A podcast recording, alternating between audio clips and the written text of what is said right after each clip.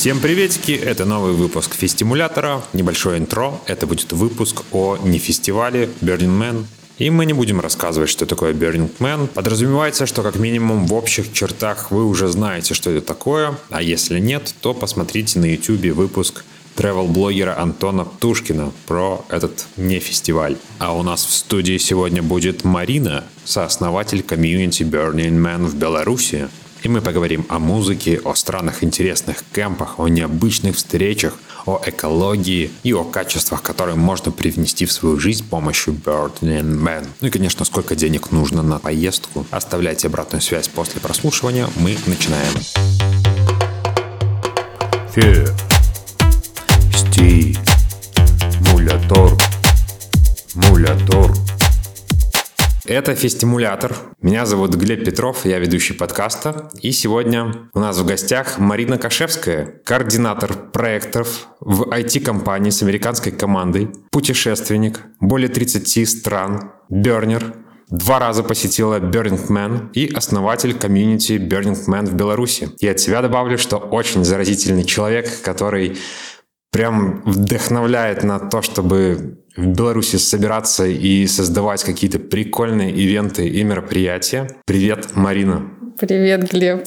Привет, привет. Мне очень приятно, что ты меня пригласил. Сразу же хочу немножко добавить, что не только я основатель, есть еще несколько ребят, Валера, Юра, которые тоже а, с, параллельно со мной начали все это движение в 2020 году, а, поэтому не только я основатель.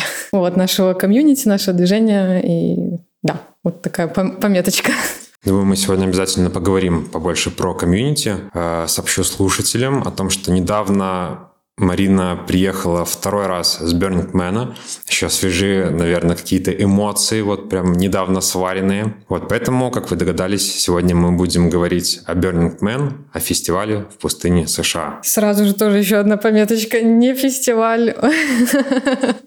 Потому что а, бернеры очень, не, их очень это триггерит, они не любят, э, когда называют Man фестивалем, потому что для них фестиваль это такая чела, это бум, это любые другие музыкальные мероприятия, но никак не Burning Man. Burning Man — это сообщество радикального самовыражения, которое строит каждый год э, в пустыне штата Невада временный город Блэк-Рок-Сити. Поэтому это можно назвать э, э, самовыражением, сообществом, комьюнити, но никак не фестивалем. И а давай будем называть его мероприятием. Мероприятие. Да. Ивент. Хорошо, ивент. ивент. Событие. Событие, да, да, но не фестиваль, потому что это очень сильный триггер. Понятненько. Между прочим, по, немножко по цифрам, э, лагерей было 1800 в этом Ого, году. Ничего себе. Да, а принимало участие всего было 80 тысяч человек в этом году. Самое большое с 86 года посещение, количество участников, которые посетили мероприятие. 80 тысяч человек. Это серьезно. Да, в 2019 году было 72 тысячи. Растет, растет да, комьюнити. Да, да, прогрессия. Вот. А, хорошо. Значит, первый вопрос, почему нужно хотеть на Burning Man? А, вообще ничего не надо. То есть это момент очень личный для каждого. Тебе либо хочется туда ехать, либо нет. Что-то посерединного я, по крайней мере, не встречала. А что касается меня, я была в 15, 2015 году в Штатах, в Сан-Франциско, и я увидела огроменную статую из мелкого, мелкой сетки железной, а, танцующей голой женщины. И она была ну, высотой метров 30.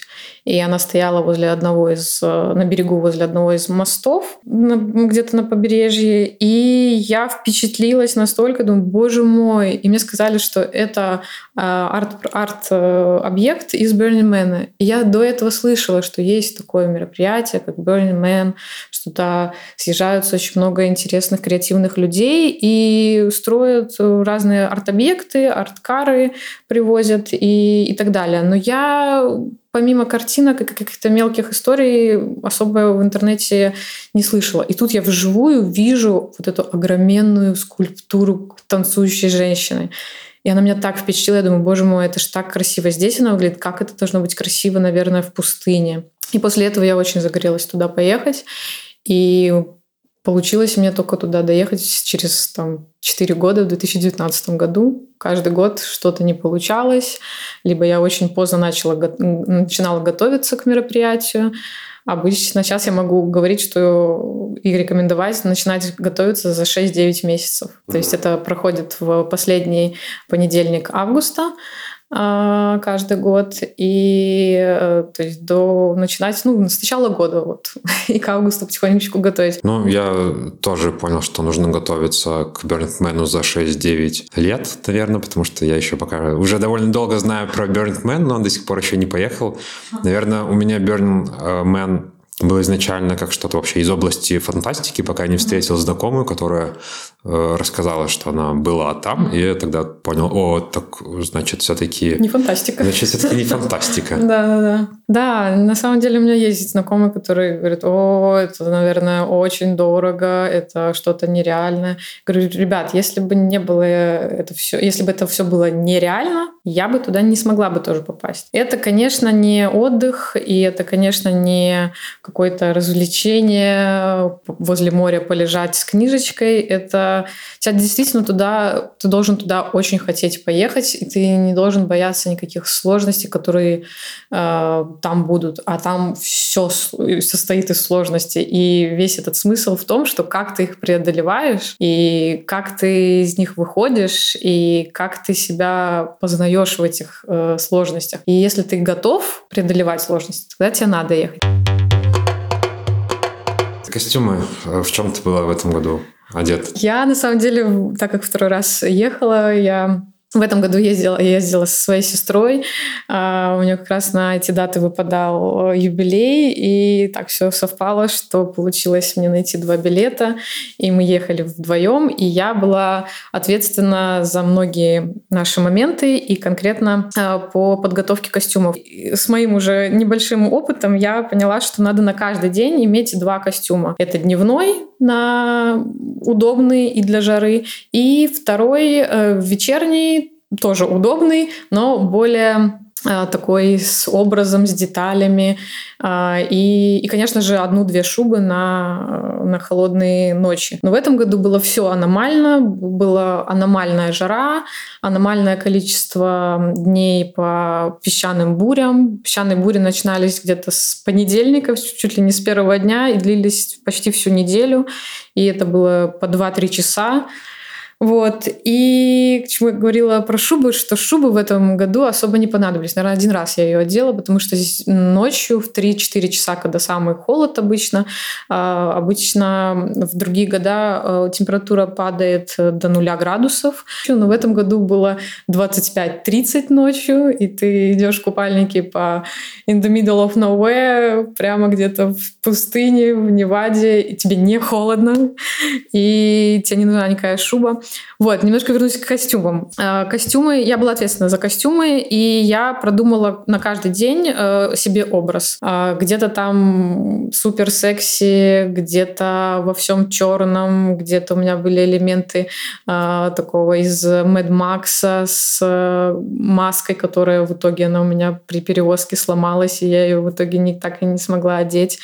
Но я поняла где-то в среду, что все это очень неважно. Первый день, может быть, ты там хочешь как-то пофотографироваться, как-то себя запечатлить в этой футуристической космической атмосфере пустыни в каком-то образе или просто тебе очень нравится там своя одежда, и ты хочешь вписаться в эту природу и запечатлить себя. Но по сути, это все так не нужно. И у меня даже было время, когда мы договаривались с кем-то идти и фотографироваться на закате.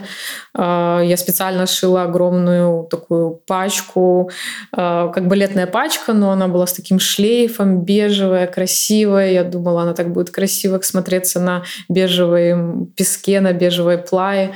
А потом они говорят, э, люди, которые хотели со мной тоже идти, фотографы, ну что, идем? Я говорю, ребят, пошлите просто изучать плаю. Не надо, не надо тратить время на какие-то фотосессии, на какие-то э, образы, вот это все переодевание. Они на меня так понимающе посмотрели, положили фотоаппарат, и мы пошли э, exploring the playa дальше, потому что слишком много всего происходит, и совсем не хочется тратить время на э, когда-то казалось нужную, нужные вещи, там ты понимаешь, что все это очень не нужно. Мне это вообще актуальная штука в жизни, особенно сейчас, когда избавляюсь от некоторых вещей, mm-hmm. от каких-то планов. Да, и у меня был однажды опыт тоже вот такого, ну, сказать, планом нет. Mm-hmm. Я поехал в Гоа, Mm-hmm. И подумал, блин, пока я в Гоа, почему бы не снять какой-то классный ролик с лонгбордами? Mm-hmm. Я взял с собой два лонгборда, хотя ехал один какие-то камеры, э, нашел там модель для съемки, мы что-то там договорились, уже встретился обучить, научил кататься, сделал пару вылазок, э, мы катались э, по дорогам, ну, на рассвете, потому что, чтобы не было особо Э, каких-то машин mm-hmm. Ну, это опасно. В общем, очень интересное занятие, но в какой-то момент понимаю, что, блин, нужно снять видео. Мне вообще так уже не хочется этим заниматься. Mm-hmm. Но уже столько всего сделано. И кто-то мне сказал, чисто гуашная такая фраза «забей». Да-да-да. И это был опыт отпускания. Да Э, который вот иногда очень необходим, потому что часто в жизни что-то сложно отпустить до конца. И, наверное, кстати, вот вообще Burning Man это тоже в целом часто про сжечь себя какого-то прошлого. Да, да, про отпускание ненужных вещей, людей, полностью очищение и внутреннее какое-то избавление от действительно того, что тебя или тяготило, или напрягало, это это сто процентов. И после даже после второго раза я все равно ощущаю себя помимо счастья, я себя ощущаю очень э, умиротворенной и спокойной. И я действительно там очень много чего оставляю в этой пустыне, помимо того момента, когда сам горит человек, когда ты видишь вот это огроменное пламя, я не знаю, в этажей 10, может быть, больше, и вот эта вся энергия 80 тысяч человек, позитивная энергия, причем она просто концентрация вот этой энергии в воздухе, ты ее просто можешь взять рукой. И, и в течение недели ты все время ощущаешь вот это вот все, что все очень многое в жизни вообще не нужно, не важно, и ты настолько это резко и четко понимаешь, и потом тебе в, после мероприятия в обычной жизни как я говорю, не в реальной жизни, а именно в обычной жизни. Ты легче и быстрее, э, во-первых, э, относишься легче ко многим э, моментам, а во-вторых, ты проще отпускаешь какие-то свои э, переживания, размышления, отношения к людям. То есть все как-то потом становится просто и понятно. Они поют, они танцуют, они забывают все проблемы. Мистически, космически. Они танцуют, безусловно. Один из принципов Берна — это не оставлять после себя никаких следов, никакого мусора, но оставить после себя плаю чистой и нетронутой, как и было в первоначальном виде. Поменялось ли у тебя после Берна отношение к природе?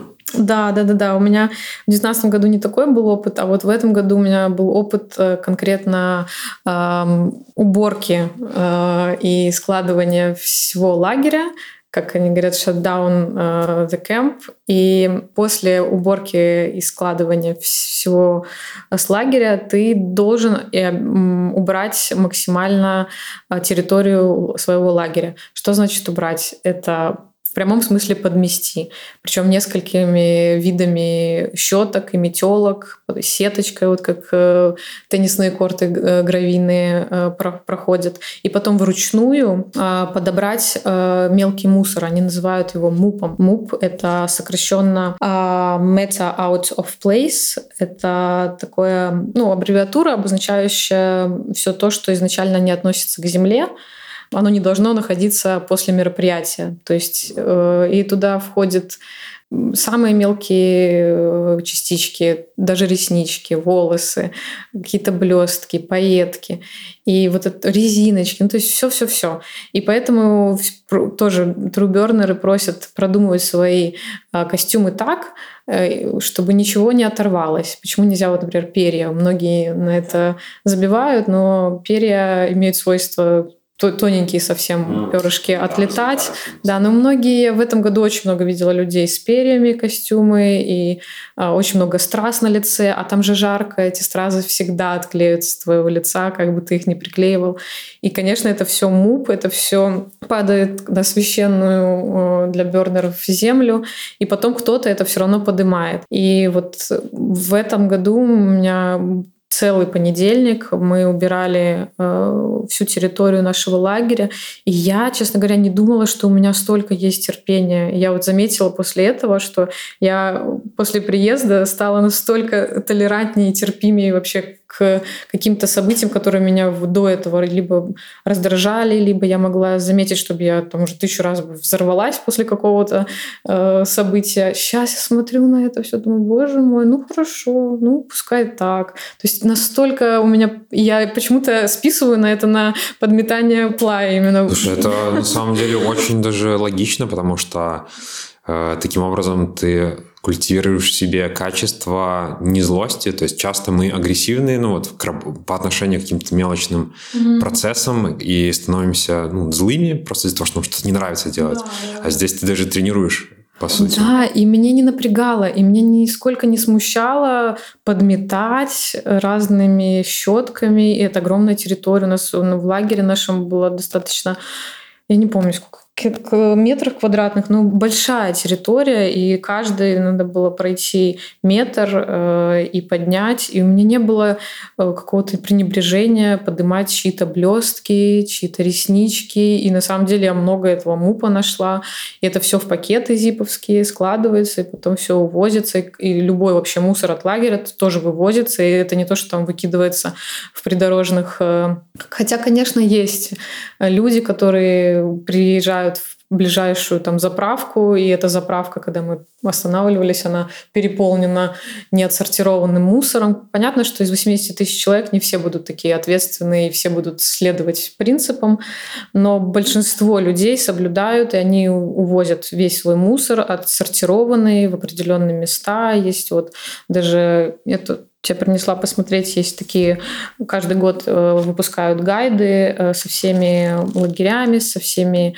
э, координатами, наводками. И тут вот даже есть в конце адреса, где можно вывести, вывести определенного рода мусор. То есть все есть, просто если, если быть ответственным и подходить правильно к такого рода мероприятию, все можно сделать и никак не навредить природе. То есть у меня было ощущение, что мне за неделю столько, я столько ощущала концентрации такого э, положительных эмоций, концентрация просто, ну, иногда просто зашкаливала у меня счастье по впечатлениям, по тому, что происходило на плае в течение недели, что мне очень было приятно даже подметать эту плаю, как будто я хотела ее отблагодарить.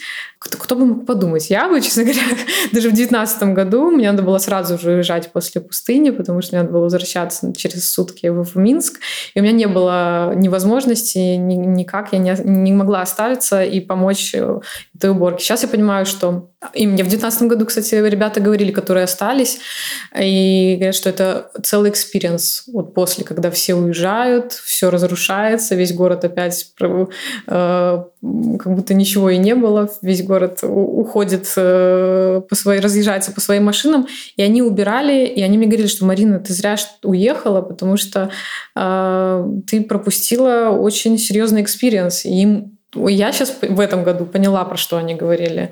Это вот максимальное соединение с природой и благодарность просто в прямом смысле земле за то, что она тебе дала. Угу. Поэтому я с большим удовольствием ее подметала. Я, конечно, это было жарко, это было 40 градусов, это было часов 5-6, э, если не больше, с перерывами.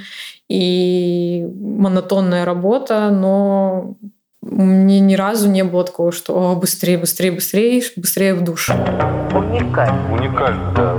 Вам так не кажется? А что-то там про 62-летнюю женщину. Да, да, да. Э, Мы забрели в один лагерь, и он был э, по участникам 60-65 плюс. Лагерь, на самом деле, очень э, известный. Он с 99 года, вот, 23 года подряд уже э, каждый год организуется. То есть там называется- все, кто 65 плюс? Да, да, то есть, ну, получается, когда они начинали, им там было 35-40 лет. Они уже все знают, все понимают. Мне уже этот мир абсолютно понятен. И мы когда к ним приходили, у них тема лагеря была то, что они кормили всех, но они не, э, как, никак себя не рекламировали. То есть у них было в э, завтрак, обед и ужин. Ты мог в любое время прийти и всегда что-то съесть. У них 200 человек в лагере, и каждый э, международный, там из Европы много приезжает, приезжало к ним людей. И тема была такая, что ты один день готовишь для всех. То есть ты должен с собой привезти всю еду, продумать меню. Например, с тебя сегодня завтраки, в другой день с тебя сегодня обед. И ты должен, э, с кем ты приезжаешь э, своими попутчиками, э, приготовить на там, определенное количество людей еду. И они себя не... Самый прикол, что они себя не рекламировали. Мы случайно туда попали, зашли, и мы разнакомились со всеми этими дедушками, бабушками. Они сейчас дедушки-бабушки, они уже такие тру-тру-бернеры, то есть э, с ними было очень интересно всегда разговаривать. И когда ты там на завтрак после э, танцев э, к ним заходишь, чтобы там выпить кофе или какой-то там омлет или оладушку съесть, и они так на тебя смотрят и понимают, что у тебя была очень крутая ночь, и тебе надо подкрепиться, и они там, давай тебе больше э, налью сливочек или на, возьми нутеллу, давай подкрепляйся. И вот в этом лагере конкретно я разнакомилась с одной женщиной, ей 62 года, американка из Сан-Франциско. Я говорю, ой, вы, наверное, у вас куча, наверное, уже э, лет вы сюда ездите. Я вот второй раз только и в диком восторге.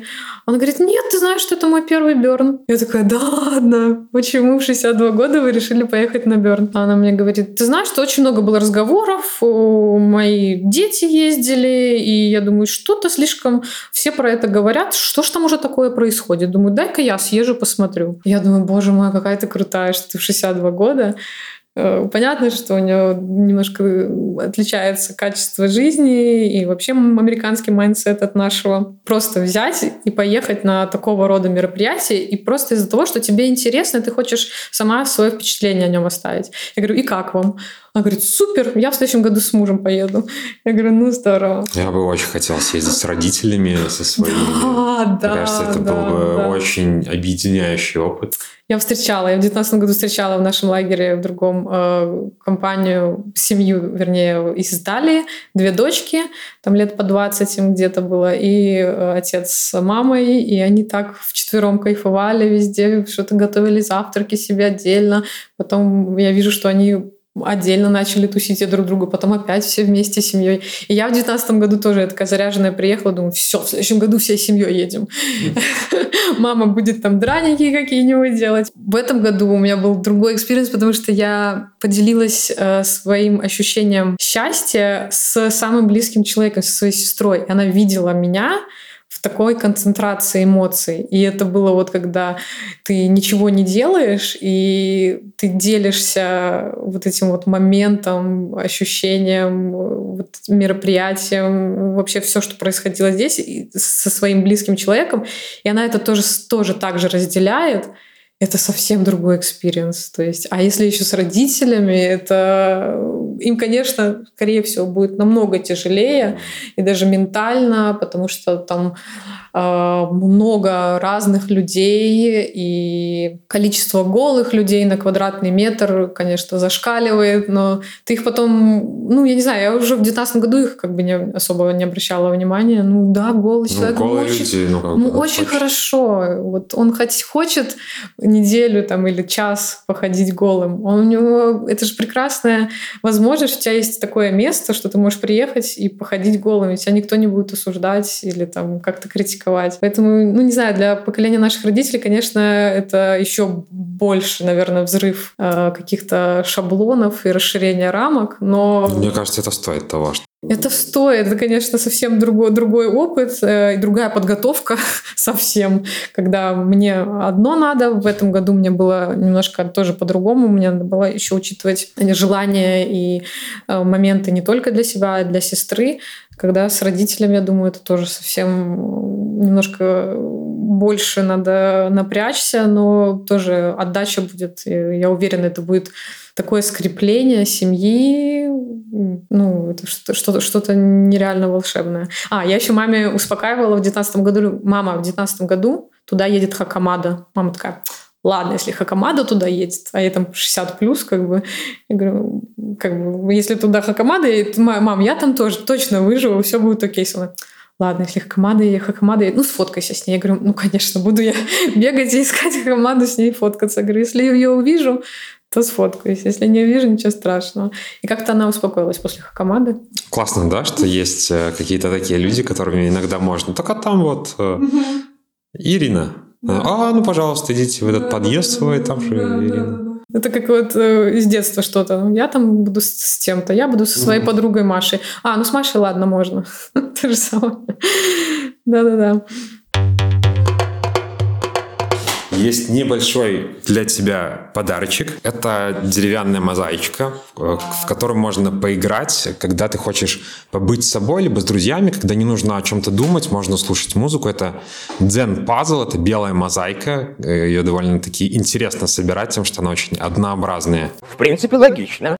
Класс, класс, спасибо, вот, так что... Очень приятно. Я тоже не с пустыми руками, я с, прямо э, с пустыни тебе везу вот такую вот маленькую баночку, и на, на ней э, или баночка. Я тебе привезла баночку с пылью, но пыль это не простая, это прямо из плаи, э, и это мелкодисперчатая соль, потому что это э, не, как мы привыкли говорить, да, э, что это песок из пустыни, это на самом деле дно озера, там, где проходит мероприятие, поэтому это очень-очень мелкодисперчатая э, соль, поэтому она очень красивый цвет имеет. И еще я тебе... Это с этого года, а с 19 года такую вот открыточку mm-hmm. и стикер. Друзья, это была первая часть нашего общения с Мариной, а продолжение будет 2 или 3 января. В нем мы поговорим о необычных кемпах, в которых была Марина и ее друзья, о интересных встречах, чем занимался Маринин лагерь, о музыке и есть ли трезвые люди на Берне. Всех с наступающим, и чтобы Дед Мороз подарил вам хорошие подарки, нужно быть хорошими ребятами и подписаться на телеграм-канал и инстаграм Фестимулятор. А также комментируйте и предлагайте идеи для следующих выпусков. Безусловно, космос. Из космоса в космос, космос. Это целый космос. Это тоже способ медитировать.